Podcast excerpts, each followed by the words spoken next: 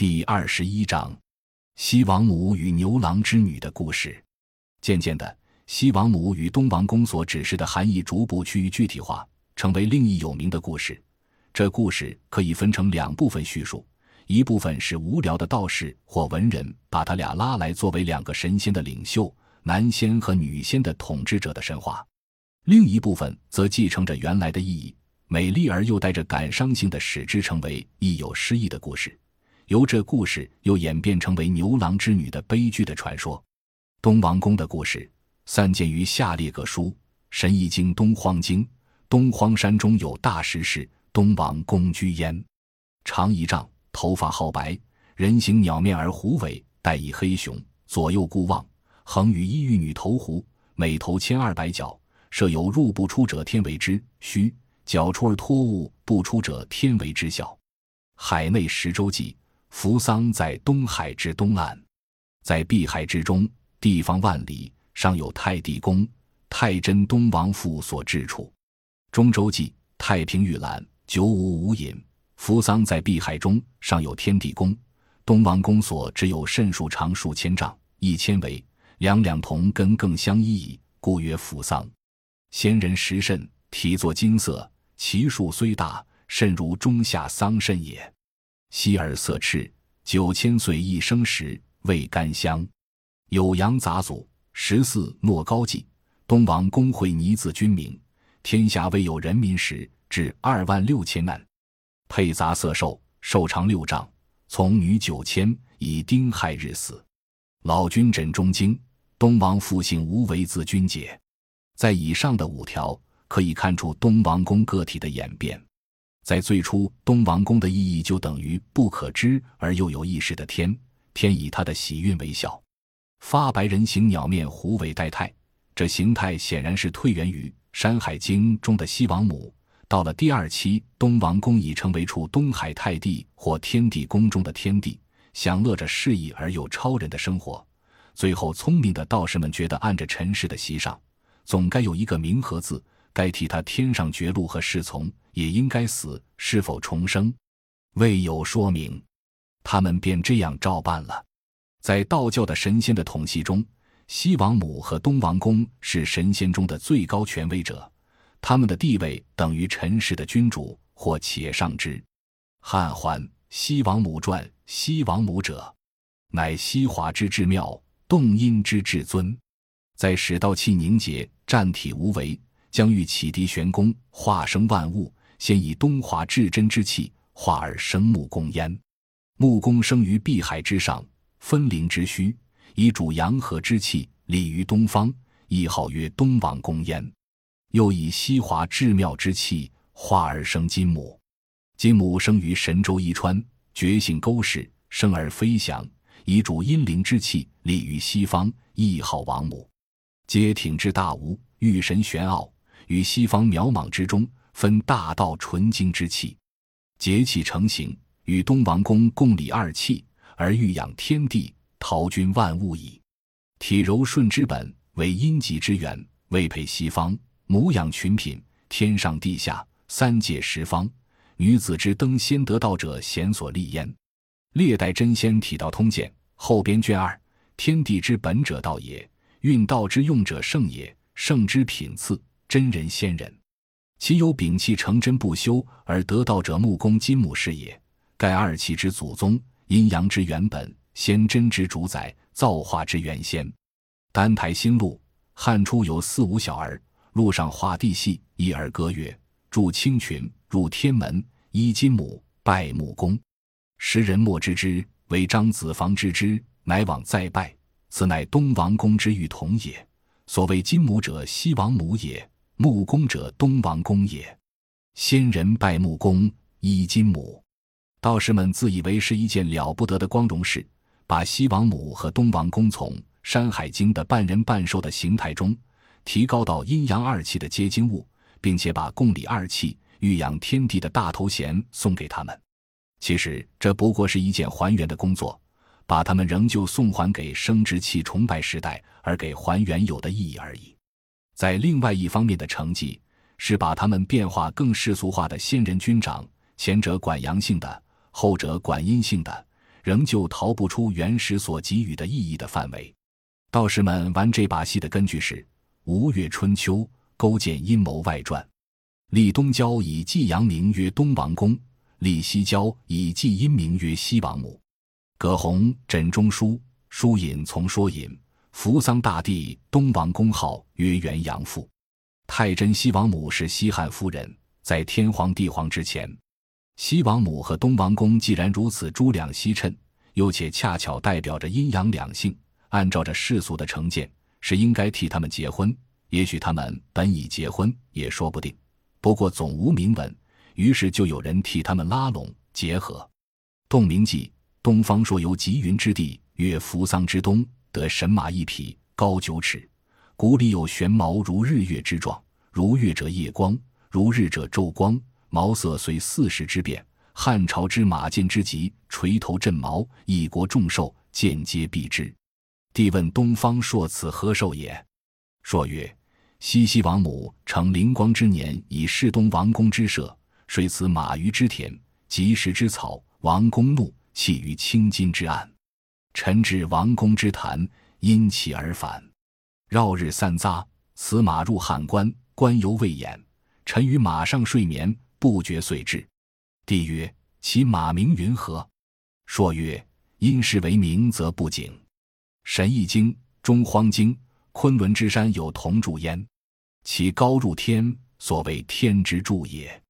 周三千里，周围如薛，下有回屋，方百丈，仙人九府治之。上有大鸟，名曰西有，南向张左翼复东王宫，又以复西王母。背上小出五与一万九千里，西王母遂登翼上会东王公也。其鸟名曰有鸟西有，鹿翅黄黄，不鸣不食。东复东王公，又复西王母。王母既东，登之自通，阴阳相虚，为会一公。在《洞明记》中的西王母和东王公的关系还不十分明显，可是两者间的雾面。此往彼来，似乎是很密切而又很随意的，可是，在《神异经》中却就不同了。所谓阴阳相虚，为会义公的关系虽已指明，不过岁登义上会东王公似乎雾面的期间，又受某种限度的制裁了。从《神异经》所述的这一段故事，又演变成为牛郎织女的故事，也或许牛郎织女的故事产生更在《神异经》成书以前，《神异经》。所述的极细受其暗示，不过无论如何，这两个故事有相互的错综的密切关系。前一故事由后一故事演变而成，或反之，这是无可否认的。现在我们先来考察一下牛郎织女故事的组织过程。三府故事：汉武帝作昆池，武帝崩后，于池中养鱼以给朱灵祠，鱼赴长安市。池有二十人，如牵牛织女像。三府黄图卷四，官府古语曰：“昆明池中有二旦人力，牵牛织女于池之东西，以向天河。”张衡《西京赋》曰：“昆明灵沼，黑水原止，牵牛立其右，织女居其左。今有十丈石婆神祠在废地，以此是也。”假如是可信的话，那可以说在西汉时已经有了牵牛织女的故事。并且这故事的组织已和后来的大致相仿了。牵牛和织女都是星名。夏小正，七月汉户初婚之女正东南，交临大斗际，天河之东，有星微微，在世之下，谓之织女。左传昭十年注：织女为处女。诗大东，弃彼之女，终日栖香。传云相反也，兼云嫁也。价位更其四也。从旦暮七辰一移，因为至七乡。大象列星图说，河谷三星在牵牛北，主军谷，盖天子之将军也。中央大将军，其南左星，左将军也；其北右星，右将军也。所以北关梁而据南也。西传牵牛之女七月七日相见者，则此事也。故《尔雅》云。河谷谓之牵牛，又古歌云：“东非伯劳西飞燕，皇姑之女时相见。其皇姑者，即此事也。为无因转而俄然。织女星从旦暮七辰一矣，所以后来牛女的故事便演变成每年七月一会。三府黄图说渭水灌都已向天河，横桥难渡，依法牵牛。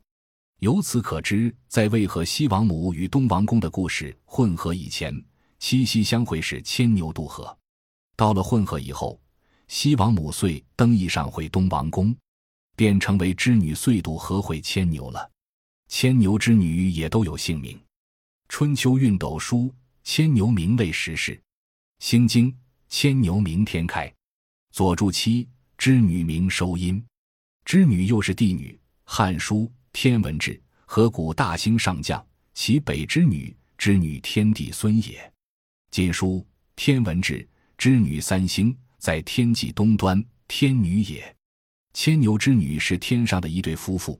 曹植七咏注：牵牛为夫，织女为妇，各处一旁。七月七日得一会，为着某种罪过，天帝罚令每年只能在规定的这一日相会一次。这罪过有几种不同的说法。第一说是废之，荆楚岁时记，天河之东有织女，天地之子也，年年织主劳役，织成云锦天衣。天帝怜其独处，许嫁河西牵牛郎，嫁后遂废之任。天帝怒，则令归河东，使其一年一度相会。第二说是债务的关系。日为书，牵牛星荆州互为河谷，主官粮。织女星主瓜果，常见道书云：“牵牛取织女，取天地前二万倍礼，久而不还，被屈在营室，是也。”在这一说中，天地和牵牛并无翁婿的关系，和织女无父女的关系。第三说是由于附会，续其邪迹。贵阳城武丁有仙道，常在人间，忽为其帝曰：“七月七日，织女渡河，诸仙西还宫，吾相被召不得庭，与尔别矣。”帝问曰：“织女何时渡河？当何时还？”曰：“织女暂以牵牛，吾后三年当还。明日十五丁。至今云织女驾牵牛。”以上三种不同的解释，都是荆楚一带的民间传说。在同一地点有这样的情形发生，由此可知，在其余的地方也必有若干不同的传说在流播着。只是到了后来，故事的形式已经凝固以后。某一传说教战势力成为正统，其余不相干的便被逐渐淘汰了。二星相会的时候是乘却渡河的六贴却步引淮南子乌鹊田和乘桥渡之女，按金本无马稿中华古今注却一名神女，俗云七月田河成桥，岁花季历引风俗通织女七夕当渡河，使却为桥。七月七日是古代一个很有意思的日子，这日子我们需记得是王子觐见于沟山的一日，是汉武帝的生日，也是西王母降汉宫的日子。在牛女的故事中，便由七相演成七月，加入了西王母和东王公的故事以后，便正式继承为七月七日。另一方面，把西王母遂登驿上会东王公的大鸟，背上小出无于一万九千里的西游。因其缩小，成为无数无数的乌鹊，由漫无归宿的岁登经合并后，成为严格的一年一度的七月七日，由其大无朋的西游演变成鹊桥相会，这是两个故事合并后的成绩，也是牛女的故事的形式上的新发展和形成。在这一天晚上，民间举行着一种奇巧的仪式，当做一年一度的佳节。复选拟天问七月七日。牵牛织女会天河，荆楚岁时记七月七日为牵牛织女聚会之夕，是昔人家妇女结彩缕，穿七孔针，或以金银，是为陈瓜果于中庭以奇巧，有喜字网于瓜上，则为福应。四民月令七月七日报经书，设九府十果，散香粉于岩上，祈请于河谷之女，言此二星辰当会，守夜者闲怀私怨。或云天汉中有一仪白正白气如地河之波辉，辉有光耀五色，以此为征英，见者便拜祈愿，三年乃得。西京杂记，汉才女常以七月七日穿针于开金楼，俱以习俗也。余帝志，其武帝启曾成官，七月七日宫人多登之穿针，是谓之穿针楼。东汉纪事类赋无隐，世传窦后少小头秃，不为众人所耻。七月七日夜，人皆看织女，独不许后出。有光照室为后之瑞。关于牛女相会的天河，前人也有过记载。博物志说，就说天河与海通，近时有居海者，年年八月有浮渣来甚大，往返不失期。此人乃多积良城茶去，呼呼不觉昼夜，掩至一处，即成郭居舍，望世中多见之妇。见一丈夫牵牛诸此饮之，惊问此人何由至此？此人即问为何处？答曰：“君可亦属言君平。”此人还问君平，君平曰：“某月某日有客兴犯牛斗，即此人到天河也。”吉林西有一人寻河远，见妇人浣纱，以问之曰：“此天河也。”乃与一旦而归。问严君平，云：“此织女之基石也。”并且在贵族士大夫阶级一方面，这故事也很普遍，在被尊重着。是把这时代的几个作家的关于七夕的诗则要抄在下面一看：古诗“迢迢牵牛星，皎皎河汉女。纤纤擢素手，札札弄机杼。终日不成章，涕泪零如雨。河汉清且浅，相去复几许？盈盈一水间，脉脉不得语。晋李克七月七日诗：朗月垂远景，红汉结浩苍。牵牛南牵木，织女失空箱。河广上可月，愿此汉无良。晋苏燕七月七日咏织女诗：织女思北指，牵牛叹南阳。时来嘉庆吉，整驾金玉香。琼佩垂藻蕤，雾居结云长。是鸾子微挺，解金碧灵堂。欢宴未及究，晨晖照扶桑。畅畅一宵促。迟迟别日长，宋孝武帝七夕诗：白日清晚照，炫月生初光。轩轩夜露滴，肃肃庭风扬。瞻颜媚天汉，幽期几何凉。扶香从奔摇，挽起却成章。解带俱回枕，谁云秋夜长？爱具双情款，念离两心伤。此外，宋谢惠莲有《七夕咏牛女诗》，梁羽坚武有《七夕诗》《七夕赋》，刘孝威有《咏织女诗》，何逊有《七夕诗》，北齐邢子才有《七夕诗》，杜甫有《牵牛织女诗》，李商隐有《新为七夕诗》。由以上所引的，我们可以知道，牵牛织女的故事，在时间上是从汉晋到南北朝，以至隋唐，很普遍，为一切人所传说。如就横的一方面说，则得到一个南北朝的作品最多的数量上的统计。换句话说，就是南北朝是这故事传播最广、最普遍，在制表两方面，也在这时最后完成的一个时代。假如我们把中国所有历史上的诗人的作品，把他们的题材拿来统计一下，我们可以下一个结论说：假使一个诗人不曾以牛女的故事为对象而描写过，那是很少有到几乎不可能的事。每一个人都把他自己的忧郁和想象，寄托在如此美丽的一个故事上发泄，寄托出他自己的内心的感情，造成更美丽、更有意义的词句来娱乐自己。因此，这故事便因为个人环境和感情的不同，在文学上被表现的方式亦复演成各个不同的面貌。但是在表面上虽然有很大的差异，而它原来的形制和意义却绝未因此而改变。换言之，这故事的永远悲剧式的成分和阴阳性的代表意义是始终被保存着的。现在总结以上所叙述的关于牛女的故事的形成的过程，依顺序列表如下：一、最初牵牛和织女都是星名，一在天河东，一在天河西；二、河谷一名牵牛，吴因娥为皇姑，是主大将军谷的星；织女星则主瓜果；三、牛女两星，隔河相望。汉代有牵牛渡河会织女的故事，到渗入了西王母的故事的成分以后，便变成织女渡河会牵牛了。四，由于命名的意义的附会，牵牛渐渐演变成为牧童，织女成为帝女。五，由牧童织女的两性标识，产生天帝许婚和废织被罚的故事。六游七乡限定牛女的会期在七月，由西王母七月七日降汉宫和当时对七月七日的号上。